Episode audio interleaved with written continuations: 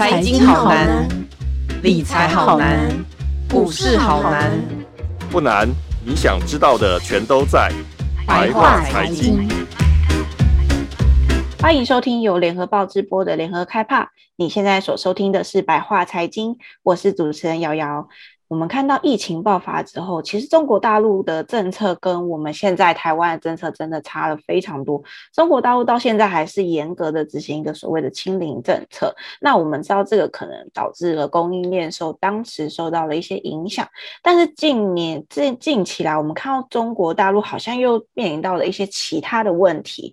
那这会不会再严重下去，就会引发甚至是全球经济的动荡呢？我们今天呢特别请来观众们最喜爱的孙明德孙主任来跟大家聊聊最近中国，甚至是他会如何蔓延到其他的呃经济的状况呢？孙主任好，主持人好，各位听众大家好。孙主任，我们刚刚我刚刚有前面有讲到嘛，就是中国大陆到现在还是执行非常严格的疫情的清零政策。那像呃，你我想问的是说，中国大陆第二季它那时候封锁，然后后来又说要现在要恢复经济嘛？那为什么现在又到处去封锁呢？那这样子经济到底什么时候才要恢复呢？好，我们知道他们今年其实中国大陆过去这两年在疫情的防控上，它是模范生，他也引以为傲，他觉得说，你看别的国家。死亡人数这么多，但中国大陆是防疫的模范生，所以他一直把防疫这件事情当成他的政治成绩。嗯、你看到从去年呃中共大概是百年纪念吧，到今年中共十二呃二十大之前，都一直在宣传说防疫做很好。嗯、没有想到前两年的模范生，今年从过年开始就一连串的疫情爆发。过年的时候是西安，陕西西安，嗯、接下来呢是东莞、深圳。那西安那个时候也封锁了很久，过年的时候也不能出来。那东莞、深圳时间比较快。那接下来就是我们大家所熟知的，到了四月份的时候就变成呃上海、苏州、昆山这一个区区块。这个区块在大陆的影响特别的大。过去你听到封锁武汉或西安都属于内陆城市，但很少在沿海的供应链城市。那这一次的昆山、苏州、上海都是台商重要的生产基地。那再加上上海是。中国大陆最重要的消费城市，所以当时一封锁以后，造成中国大陆整个供供应链大乱，那生产不顺，包含我很多我们当时的台湾代工厂，如果它的它的主要生产基地是在上海这个区块的，他们受到的影响就非常的大，当时当月的营收可能都掉了两位数以上，然后。四月跟五月的时候，当时影响很大。那中国大陆发现，哎，这样下去不对，因为他们看到四月份的数据，很多消费的数据、投资的数据、生产的数据，全部都是负的。你再这样搞下去，那中国大陆今年的经济表现就不好。二十大开了，然后结果今年经济表现不好，那不是交代不过去吗？所以五月的时候，我在看他们很多媒体的时候，他们媒体的风向就在转了。那他们那个时候媒体就在讲说，啊，疫情已经获得初步控制，所以呢，我们要开始解除封锁。他们没有告诉你说是要拼经济，怕活不下去。他们告诉你说疫情已经获得控制了，所以那个时候各地方还有派来一些支援的部支援的一些医护人员，都把他们送回去了，就准备说六月开始要解除封锁。所以我们看到接下来五月下旬、六月的时候，中国大陆就推出了一大堆刺激政策，中央开始退税。然后开始给一些企呃一些中小企业贷款的补助，然后呢也宣布说呃那些防疫要放宽，要让供应链恢复正常。最重要的是啊，大家现在要开工了，所以煤炭也要很稳定。因为去年中国大陆缺电是因为煤炭涨价，那煤炭今年呢他就怕又有缺电问题，你后面要赶工。电力一定要稳定，所以那个时候中国大陆，刚我们说的财政政策、货币政策，还有呢什么都跟啊这些政策全部都跑出来。还有还有一个很重要的政策是当时台湾很注注意的，他们为了要鼓励刺激经济，还鼓励大家买车。所以前一阵子中国大陆的汽车销售量非常的好。为什么要买车啊？哎，他们鼓，因为汽车跟房地产是火车头产业啊，你鼓励大家买车，就跟。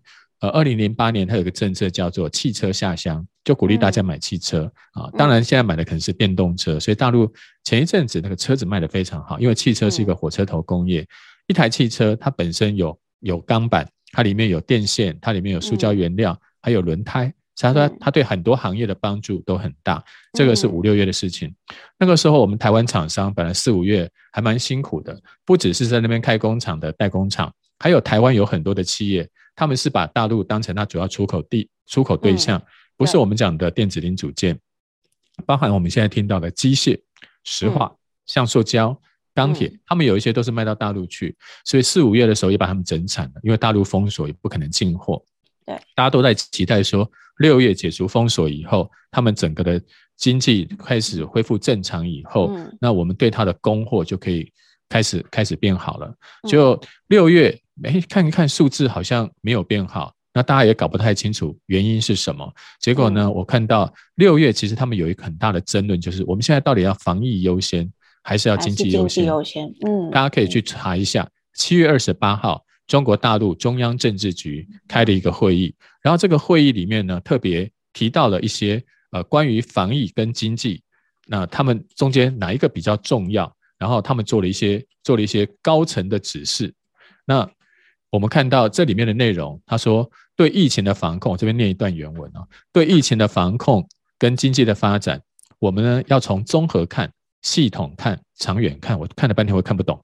最后面那句话说，我们要从政治上看，要算政治账。经济发展要谈政治账，那就代表我们现在是政治优先。所以疫情防控是一个政治问题，经济发展是个经济问题。我们现在现在都要看政治的问题。所以呢，大家就知道了，现在高层的态度还是以防疫为优先。二十大之前，如果现在死亡人数很多，那会造成民众的不稳定。所以这个时候，经济先摆在后面。他第二句话就是那同一段会议记录后面又提到一句：保持经济运行在合理区间，力争实现最好结果。之前不是谈说要五点五趴吗？现在现在不谈五点五趴了，你你尽量做到最好就好。所以前面告诉你，我们要算政治账。我们知道习大大应该是会连任的，那到时候如果你现在防疫不力，到时候算起账来，那明年以后，那接下来有很多人要安排新位置，要升官，可能都会有问题啊。所以这个时候就已经警告你，这是政治问题了。所以从七月二十八号之后，八月以后，你就看到三跟四都开始封锁。什么是三？海南三亚。什么是四？四川成都。所以海南三亚、浙江义乌、新疆、西藏、广东深圳、四川。成都全部都开始封锁，之前没有一连串的封锁，因为中央下了这个命令，所以八月以后，这些地方官员就开始又把防疫当成第一优先，经济就不是那么重要了。所以你从我们刚刚讲的整个的态度转变上，你会发现，今年中国大陆在防疫政策上其实转来转去，刚开始的时候是严格，后来发现会影响经济，有一段时间想要稍微放宽防疫，然后去拼经济，但后来。可能最高层的指导还是觉得今年二十大之前防疫最优先，那经济的东西可能往后挪，所以接下来八月，你看八月是一个非常明显态度转变的，他的媒体是最明显的，他的媒体在五六月的时候就不讲这些，就在讲拼经济，到了八月就在讲天天讲防疫，所以这个时候一防疫就把所有地方都给封锁起来，那你看到。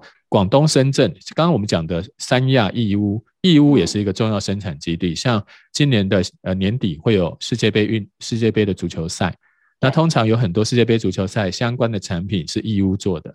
那接下来新疆、西藏还三亚是观光旅游地，接下来是广东深圳，大家都知道很多台商在这边，有一些重要的代工厂也在这里。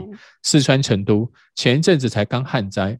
然后现在呢，旱灾刚解除，马上又关在家里。四川成都的人有两千万人，我刚刚看了人口，吓一跳。哇！四川有一亿人，光成都就两千多万，两千多万不是跟台湾差不多了？这么多人，一个城市就我们一个人口了，嗯、一个国家的人口。对啊，大陆城市很多都是千万人口的，然后这些民众现在又统统被关在家里，所以大陆现在的经济等于是二二度下滑。它第一次下滑是在第二季四五月，好不容易稍微反弹一点，现在又要防疫，又要往下，所以今年可能对大陆在防疫政策的松绑上，可能就不能期待了。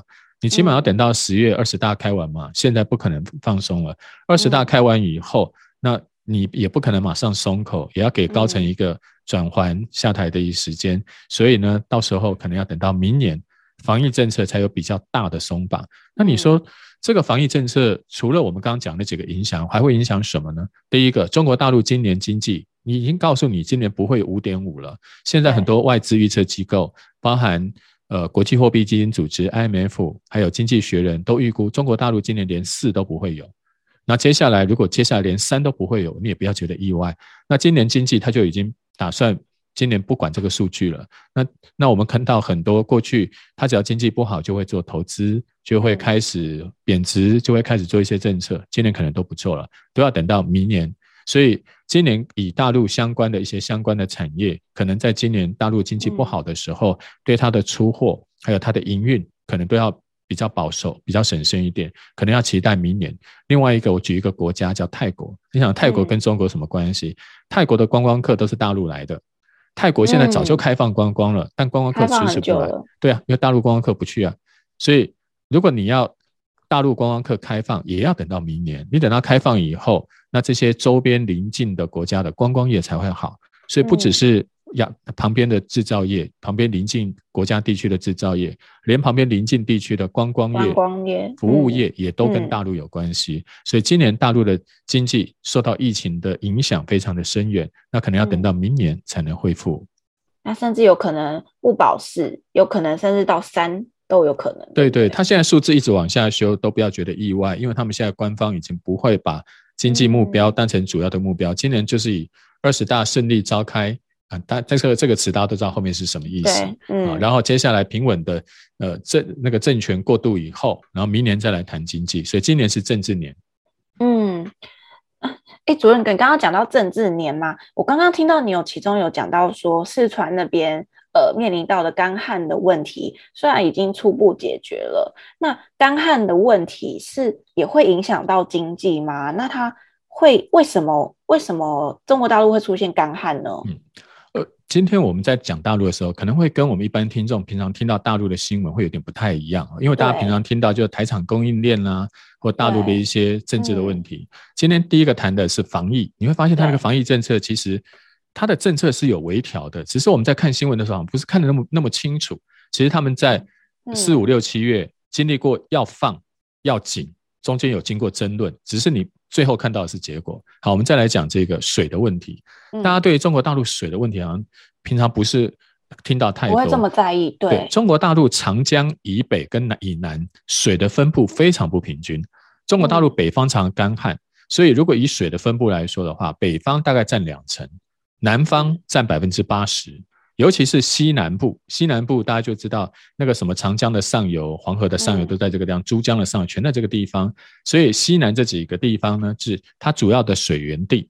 然后四川就是以水力发电为主，所以。呃，既既然它的水力分布不均匀，所以旱灾就会影响到很多的层面。比如说，第一个我们讲最近遇到这个限电的问题，中国大陆去年也限电过一次。去年第三季大家还记得东北长三角好多地方都限电，那时候把台商也吓坏了，怎么突然说说说停电就停电？突然说限电那就限电，对，是啊，那个时候限电的理由是因为去年煤炭价格大涨，煤炭价格大涨，但中国大陆的电力公司电价不能涨。这点在很多国家都是一样，你的电力公司的价格是受到国家管控的，但是煤炭是国际价，它就会涨。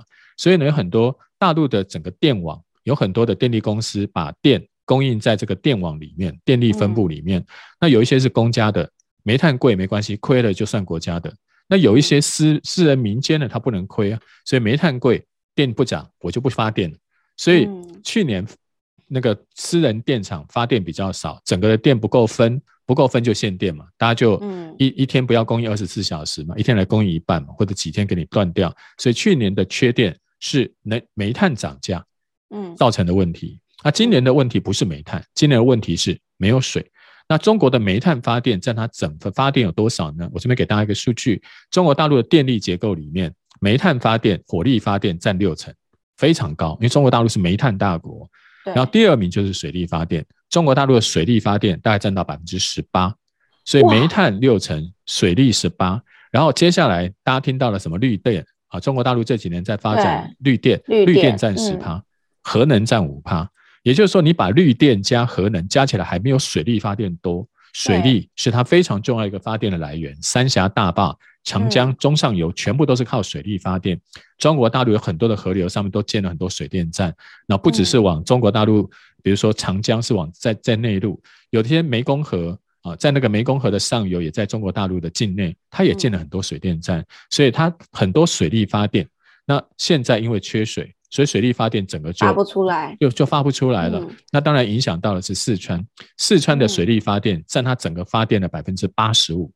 然后中国大陆刚刚讲是平均十八，但四川主要是靠水力发电，它的电不但自己够用，还可以卖到别的省去，所以呢叫西电东送，西边的电往东边送。然后过去是这样嘛，西边电力比较多，然后卖到东边去赚一些钱，然后再来买一些东西，这是很合理的。还有一个叫西气东送，因为它的西北方产天然气，所以西气东送、西电东送是它重要的把呃自然资源换成钱的一个重要来源。然后他的电就可以卖到重庆，卖到别的别的省省市去。但现在没有水啊，没有水，一个旱灾一来，那怎么办呢？水力发电就受问题了，受影响了，嗯、所以就开始限电，嗯、先限自己的附近周边的。今年的旱灾也不止发生在中国大陆，今年的欧洲也是旱灾。所以最近大家听到欧洲有一些危机，那个俄罗斯把德国的天然气管给关掉，那个叫北溪一号。那它本来有个北溪二号，它不用嘛，因为它他们在相互制裁。那天然气管一关掉，那德国就紧张了，因为德国没有能源，所以德国本来想要用煤炭来发电。结果今年因为欧洲有旱灾，那旱灾跟煤炭有什么关系啊？因为呃，德国在运输煤炭的时候啊，是用船在运，它的船是走在莱茵河上面。嗯那莱茵河本来是一点五公尺啊，大概跟一个人差不多高，但今年的莱茵河因为干旱，只剩下三十公分，三十公分，所以三十公分船没有办法。大概这大概你涉水吧，你干脆用人背比较快吧，因为三十公分只到你小腿。真的用人拉可能还比较快。用人拉比较快吧，不要用船了。所以欧洲的煤炭也没办法运输，所以今年的旱灾在亚洲跟欧洲都造成了煤炭供应或电力供应的不稳定。所以大家以前听到旱灾好像就是没水嘛，像我住汐止，我们联合报也在汐止啊。嗯，汐止以前从来不会缺水，我们只会觉得水太多太潮湿。对，但今年呢？除了最近有一个台风来，有多点水以外，之前很多天都没有下雨，所以连我们基隆、戏子都听到有说明水压不够的这个问题，因为没有水了。所以今年的旱灾是一个全世界的情况。那刚刚讲到了长江流域，它现在就因为这样影响了电的供应。电的供应，那我们台商有一些是在这个地方设厂，主要你听到很多代工厂啦，笔电的代工厂，早期的时候到重庆、到成都这一带来设厂。他们就受到了一些影响，不过这个问题倒没有很久，因为后来到了呃八月下旬、九月初的时候，因为中国大陆它的气候变化，它的气候比较明显了，所以接下来它就进入到秋季立秋处暑。这个季节一过，那接下来中国大陆有一些云也飘过来了，所以呢慢慢开始有下雨，然后它的旱象已经解除，但是很可惜的就是旱象稍微有点疏解了，好不容易电力恢复了，就又来一个刚刚讲的。呃，疫清零疫情，所以让整个成都，呃，刚刚前一阵子才没水，很热啊，休息。现在呢，继续休息，因为关在家里，所以还是不能上班。然后继续用水用电。呃，继续用，不过他们因为是在家了，居家对，在家家有居家的用水用电应该少了一点，点，对，就不会像之前那么严重。嗯，那一般民众可能就在想说，那内陆除了我们台商讲的这些产业以外，嗯、那还能可能造成什么影响呢？这边我跟大家说一个历史的故事啊，中国大陆以前早期啊，他们因为沿海的地方呢，怕美军轰炸它，对，西边呢，他有时候他跟俄国的关系也不是很好，他们现在很好，他们以前关系有一段时间也不好，他也觉得俄国要防备。啊，所以呢，他在西边也要做防备，东边也要做防备，他就把整个中国大陆分为三线，哪三线呢？沿海一线，西边一线，中间一线。那为什么要把它分为三线呢？因为沿海你很容易被人家炸，西边也很容易受到人家影响，中间最安全。所以中国大陆早期的时候啊，是把它很多重要的军工产业。军火啦，工业，它就放在中间这一带。所谓的中间，就是我们现在听到的四川成都啦、贵州啦、武汉啦这一带，这一带属于中间。所以他们有很多的重要的工业是放在这里。那我们现在听到的，常常听到的是摩托车、汽车，嗯，还有我们刚刚讲军火工业，大概都是属于这一块比较大的一些产业。嗯，那像我们知道，最近有很多日本厂商。他们也因为中国大陆前一阵子限电，也受到很大影响啊。因为很多市民的日本的汽车企业也是在这个地方投资。嗯，像前两年武汉封锁的时候，大家还记不记得？也是一堆汽车厂出问题，还有韩国现代也出问题。所以中国大陆的中部其实是它汽车、摩托车、军火工业，还有钢铁啊这些生产的重要基地，跟沿海都是跟那个什么。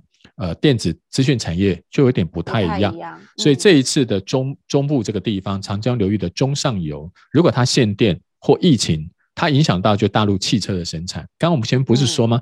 它前一阵还在鼓励大家买车呢，那现在车就做不出来了。对，它它只要一封锁，汽车是一个很很零件很多的一个企业。像我们台湾最近，你听到很多车厂都告诉你，今年定，明年交车，为什么？因为没有 IC。对，那汽车只要少一个东西，它没有办法交货。你总不能说我现在买车，那什么先到先买，那没有轮子没关系，我回家我自己扛个轿子给我，不是对对，你轮子过两天再补给我，先把车扛回家，没有这种事，车子一定要完完整整的，车子不要说轮子，车子少一个 IC，你连门都打不开。对，所以现在中国大陆内陆，尤其是长江中上游，前一段时间是水，现在是防疫。那接下来，它整个的汽车供应链，还有我们刚刚讲的摩托车、一些机械产业的供应链，也都会受到影响。所以这一次的疫情跟限电，让中国大陆经济受到了二度伤害。四月份的时候是沿海长江下游，然后七八月的时候是长江中上游。今年长江是一个非常辛苦的一年。嗯。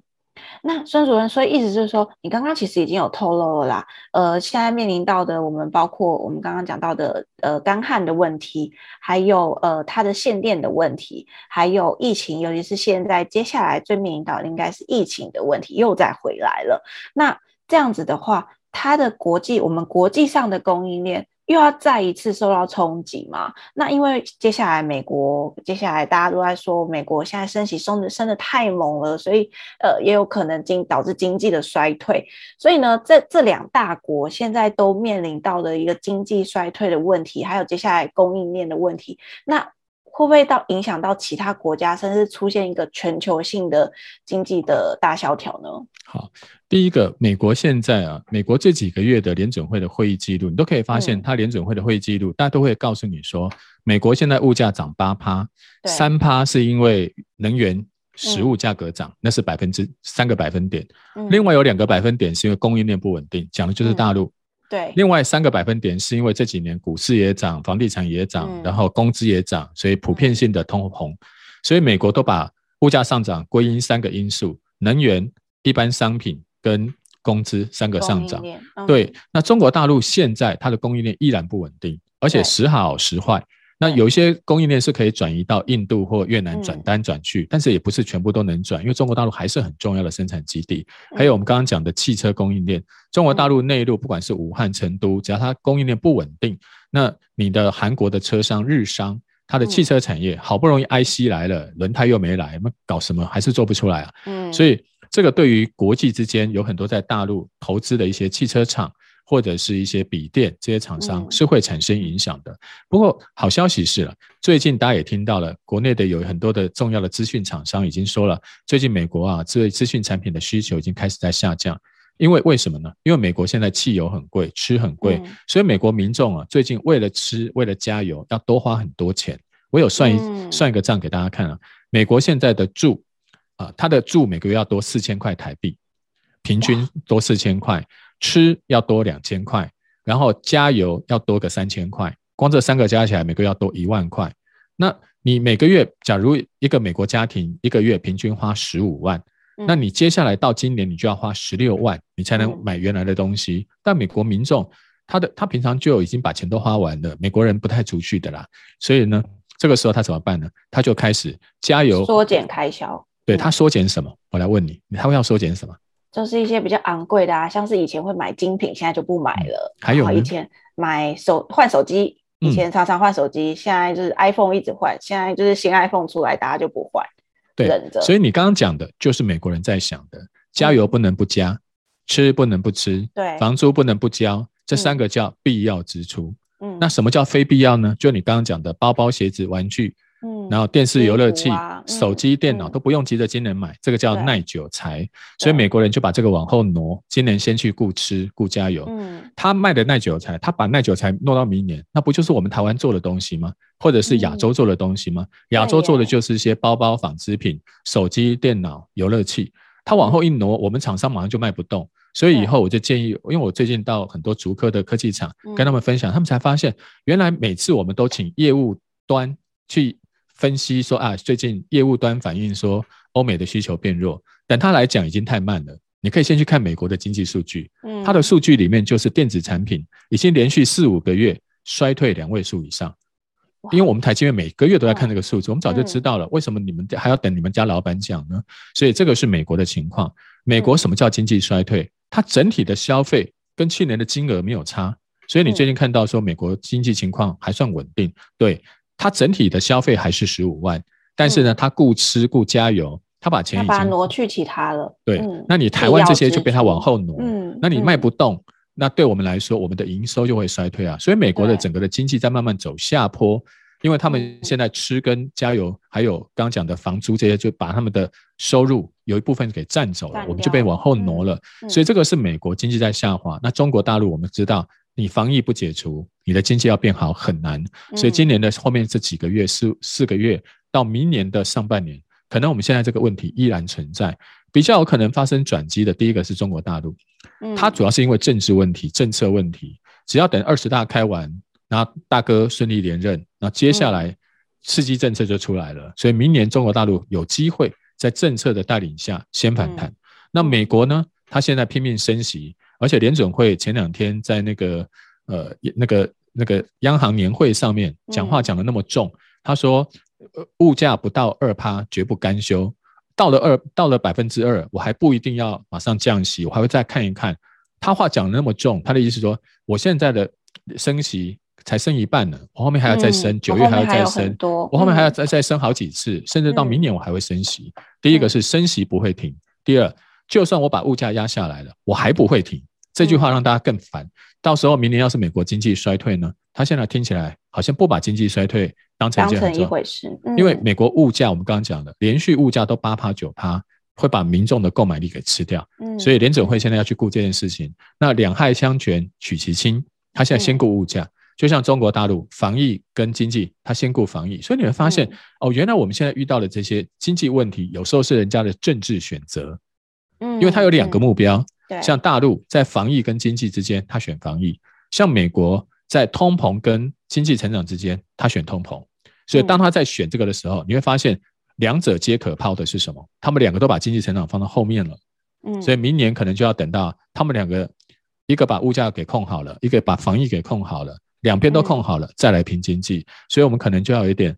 呃，稍微长期抗战的心理准备，不管对于我们的金融市场，嗯、还是我们对于我们企业的营运来说，可能这个情况不会马上就发生 V 型反反转，会 V 型的最近只有那个台风啦，一个来一个大 V 型这边的反转，其他的经济你要 V 很很不容易的。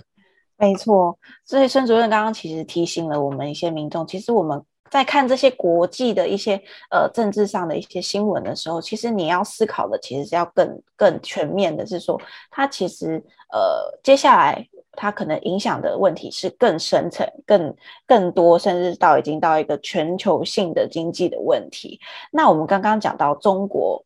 还有跟美国之间的问题，那中国现在因为呃一些呃干旱的问题，还有我们清零的问题，接下来也是他们持续在发展的。然后我们前阵子也看到很多烂尾楼的事情，当然这个我相信烂尾楼可能是短暂的现象。那这是不是代表说，其实中国经济很有可能一蹶不振呢？那中国经济如果一旦呃甚至它没有办法扭转的情况下，我们的台湾其实。应该影响是最大的吧？中国大陆，我我想，嗯、呃，因为我们台湾对它的政治立场有时候很很极端呢、啊。当然有一些呃民众可能会期待中国大陆一蹶不振，但是呃，中国大陆的经济发展，老老实说，也就是二三十年的事情、啊。嗯、跟第一个，呃，它才是一个还算是一个新兴市场国家，嗯、它还没有发展到很成熟。你真的很成熟，嗯、像欧美啦，像什么日本的，那才叫很成熟。它的发展阶段还算很前面。嗯这个时候要未老先衰，当然有一些可能的因素，是因为它少子化、高龄化、少子化，这是一个可能的因素。另外一个，另外一些因素是因为美国整天在整它，啊，动不动就这个制裁它，晶片也制裁它，这个也不要，那个也不要，所以中国大陆可能会因为自己本身的少子化，因为外部对它的制裁，经济上成长会有一些缓慢。但是你说这个时候就要就一蹶不振，我觉得可能呃呃。目前看起来机会倒不太大。那我们刚刚也提到了中国大陆现在这个清零的政策，其实它是因为政策的影响。你看到这两年的东南亚跟印度，他们只要肯放宽防疫，它的经济复苏就很快也很稳定。中国大陆现在是因为还没有把这一点放放上来。如果他把防疫政策放宽，其实只要他官方媒体稍微话讲的松一点，其实这个、嗯、这个民众大概现在也都知道，因为现在那个大家也都打了疫苗，然后这个疫情病毒的演变让死亡率也没有像之前这么高，所以其实是不需要那么恐慌的。所以我觉得中国大陆现在面临的可能是一个短期政策的这个选择。嗯、另外，嗯、那十二十大以后，他们要迈入一个新的新的五年或十年，那原来的总理可能要下台，要要要卸任了。换一个新的总理上来，那个新的总理怎么可能一上来就把你经济搞得很烂？嗯，怎么交代得过去呢？嗯，所以过去的一些刺激政策，也许今年因为最后一年嘛，就不需要把这个政策马上拿出来，等到明年再来拿出来。那再加上中国大陆这几年，你看到它很多技术在升级，跟其他周边还签很多自由贸易协定。前一阵前一阵子我看到呃一些外国的智库说，呃中国大陆现在签了 RCEP，跟东南亚签了。但美国都没有签，所以美美国反而是在全球化或者是区域经济中，慢慢的被人家排到外面去，因为美国都不签，中国大陆签，签了以后，反而中国大陆跟东南亚跟其他国家的经贸关系越来越深化。所以你从这次的俄乌战争，你就可以看得出来，大家都想打俄国，打了半天都打不死，因为俄国的能源你不能不要，它的能源全世界很重要。那中国大陆它没有那么多能源，但中国大陆生产的产品。很多国家也都需要。另外，中国大陆这些年也累积很多财富，它本身的投资，它本身的它本身的投资，还有它本身的那个那个经济规模也越来越大。全世界，美国占全世界百分之二十五，中国占十七，两个都很大。所以，对对中国大陆来说，它已经有一些目前别的国家很难去挑战跟取代的一个地位。所以你说它很快的就要经济下滑，像当初日本。日本曾经连续十五年经济高度成长，接下来日本遇到了石油危机，遇到了美日贸易战，遇到了泡沫经济。日本经过二十年的折腾之后，才经济往下滑，接下来就失落的二十年。那中国大陆有没有经历过我刚刚讲的那个刚刚讲的什么石油危机了贸易战？目前美中贸易战才刚开始打，还不没有看不出来胜负，它也没有什么像过去。那个刚刚讲的日本那种泡沫经济，虽然最近有烂尾楼，但是烂尾楼大概主大概占它银行的资产比重并不是很高。对，另外一个大概主要主要处于在内陆的内陆的省份，沿海的也没有那么多烂尾楼，所以对他来说，他这个问题不像当初日本或最近的韩国，韩国最近也是房地产涨很多，韩国可能会是下一个房地产泡沫化的地方。那中国大陆目前看起来，嗯，这几个问题并没有像。日本、韩国这么严重，嗯、所以我觉得中国大陆可能最近是因为自己的政策的选择，经济有些下滑。嗯、那等到明年，当他们的新的领导领导班子选完了，嗯、推出一些经济政策以后，我觉得他的经济就可以开始止跌，开始回稳。嗯、但是他的经济，你说要 V 型，我觉得最近你听到经济，大家都不会是 V 型，大家都是 U 型。U 型，嗯，对，U 型那个 U 就是那个中间底可能有点长。对，那个 U 呢，另外一个就是忧担忧的忧啊，U 型 U 型反弹，它不是优优秀的优，它少那个人字边啊，所以最近的经济呢，可能会也那个在那个底部稍微待一段时间，然后再慢慢的往回升。疫情刚开始的时候是 V 型，你看那个疫情的时候是掉下去马上就弹起来，各国把强心针都拿来打了，但现在那些强心针，不管是货币政策、财政政策都在退场。所以这个时候经济要再来个 V 不太容易，你 U 型稍微底部打久一点再往上，我觉得是未来这一两年的一个趋势。所以当我们的民众或者是我们的企业，那知道未来的经济可能有一个低比较低成长，然后会有一小段时间，那这个时候也不要操之过急，这个时候把自己的基本功练好，品质做好。那这个时候才是练功最好的机会，因为前面前一阵子你都拼命赶工，接单都接不完，赚钱赚不完。现在不用急，把一些基本功重新思考好，我觉得这个是一个非常好的时机。嗯，孙主任，我想要补充问一下，是说，因为我们刚刚也有提到美国嘛，因为我们刚刚其实讲到了美。中国跟美国，那美国因为看起来中国是因为政策性的问题，在可能在政策性的问题解决了之后，也许它的经济复苏应该会慢慢的回来。但是美国的话，我们目前听到的一些呃讯息，其实看起来都不是很乐观呢。你怎么看呢？美国的经济我刚刚说了，它跟那个通膨很有关系。嗯、俄乌战争对美国是利多，反而不是利空，因为俄乌战争让原物料。能源价格大涨，美国现在是挖油挖矿的大国。嗯、第二个，这次的俄乌战争，然后全世界的那个政经局势紧张，让美国的军火公司也赚了大钱。嗯、所以你看到各国都跟他买买战斗机啦，买手买一堆。所以美国今年有些产业是不错的。但是我们刚刚说了，前两年美国拼命印钞，所以呢，接下来要升息要缩表。那其他的很多美国公司这两年是靠政府给钱补贴买你的债，你才活下去。接下来这些公司就要面临真正的考验，因为美国现在利率已经从年初的零，现在升到二点五帕，嗯，所以美国政府已经不会再借更多的钱给你，之前都是无息贷款。啊、哦，用用央行的力量直接把钱借给你，现在没有了，利率到二点五趴，明年可能到三到四趴。当你的利利息支出这么多，很多的公司获利就被吃掉了，他就赚钱就不会赚那么多了。那接下来的美国的经济就要面临真正的考验，他要慢慢的从加护病房回到普通病房，甚至要去复健。要学会自己走路，要学会自己正常生活，那是一段非常长的过程。再加上我们刚刚讲的，现在的通膨，虽然大家最近也听到说，哎，美国失业率很低啊，人人有工作了，照说应该，呃，人人有工作，人人有钱赚，应该消费很多。但是你加的薪还不够物价涨的。我们刚刚已经讲了嘛，美国物价涨八趴，你加薪加加多少？加不了多少的。所以你加的薪还不，所以你加的薪还不够你去 付加油的费用。当然啦，所以。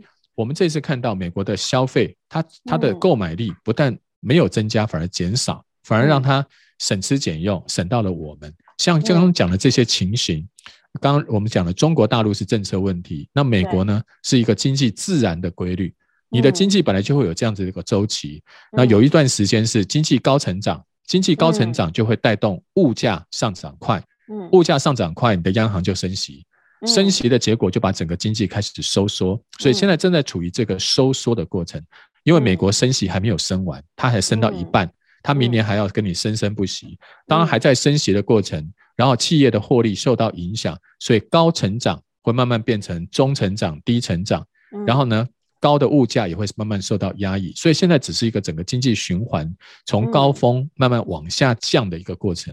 所以美国的经济并不是，倒不可能不是政策的问题，主要是它处在一个经济循环从高峰慢慢往下，这是一个健康的情况了，不可能经济永远处于一个高峰的情况。那只是说，在这个我们在民众的投资或企业的营运的时候，这个时候应该重新思考一下。我这边给大家一个建议啊。经济在成长那个阶段，会有一些公司它表现很好，获利很好，所以你应该投资它。难道经济下滑的过程中就没有值得投资的对象吗？比如说有些时候，对，比如说你看到美国，它有很多叫公用事业，公用事业像那些什么油电水、电话公司，你你你经济好不好，你还是得打电话，你还是要用电呢，你还是要用水啊，你也跑不掉。所以你会发现，当景气在往下的时候，也许有些行业不好，但是有些行业相对比较。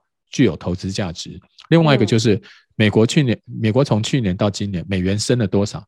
现在全世界大家都知道，最近的国际政经情势不太稳定。嗯，然后美国在升息，在缩表，所以钱都往美元去了。对，虽然美股不好，但是美元你会发现最近很强。然后是，对，而且其他国家美国升息，有些国家还不跟，像日本就不跟，就日本的钱都被吸光光。对，现在都一百四了。对对，像有一些亚洲国家。想跟嘛，也跟不没有那个本事去跟，因为你利息升太高，你自己会破产。所以呢，大家利率如果跟不上美国的脚步，你钱就被吸走，那你的汇率就会贬值。那另外一个反应就是美元会升值。所以这个时候你在投资的时候，如果你抓到这些脉动，当景气下滑，各位可以去看我们联合报有很多的相关的报道，哪一些东西，哪一些产业是在景气下滑的时候相对抗通膨？你不要讲报酬率了。抗通膨就很厉害了，先把通膨打败，然后是哪一些商品或哪一些货币？我觉得这个时候景气在下滑，虽然你会感到担忧，但从过去的历史上来看，也会有一些有一些资产契机，嗯，或者契机投资的契机，或者是你的生意应该往这个方向转。像我呃最近在一家半导体公司演讲，那间半导体公司也提到了，他们过去啊这几年，大家就是下下游的客户都把他们的。的那个产能给曝光了。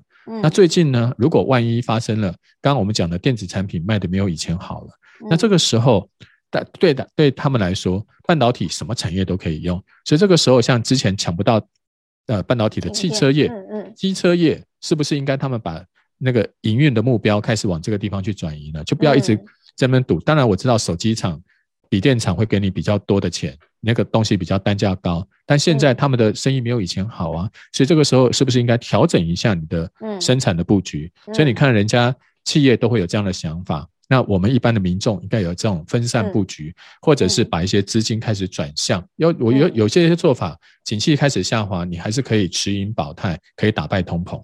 对。刚刚孙主任刚刚讲到了一个重点，我们前面讲了非常多有关于呃各国呃国外的一些情况，还有接下来经济可能面临到的问题。但其实我们投资人在面临这些经济下滑，可是或是它有一些风险的情况下，我们其实应该思考的是，那我自己的资金配置可以怎么来做处理，可以怎么样来抗通膨。或者是我不要求一定要赚钱，但至少我可以抗抵抗这个通膨的压力。其实我觉得这不管是各国面临的状况，还有我们投资人，其实也要自己也要去认真的去思考，你的资产配置可以怎么处理。我们今天非常谢谢孙主任来跟我们分享这些这么多精彩的东西。那我们接下来其实要特别的去关注，包括。中国现在接下来清零的政策，它后来接下来会怎么转变？还有美国接下来的呃，它的景气循环下，它可能接下来还会有什么样？它继续应该接下来还会继续升息。那我们投资人可以做些什么事呢？就可以多看看我们的联合报，我们里面会有非常多相相关的报道。谢谢孙主任。好，谢谢各位，谢谢，谢谢。感谢大家收听今天的百话财经。如果想要知道更多关于总体经济、同中国经济，甚至是投资相关的报道，请上网搜寻联合报数位版 VIP 点 UDN.com。那我们下周百话财经见喽，拜拜，拜拜。更多精彩的报道，请搜寻 VIP 点 UDN.com 联合报数位版，邀请您订阅支持。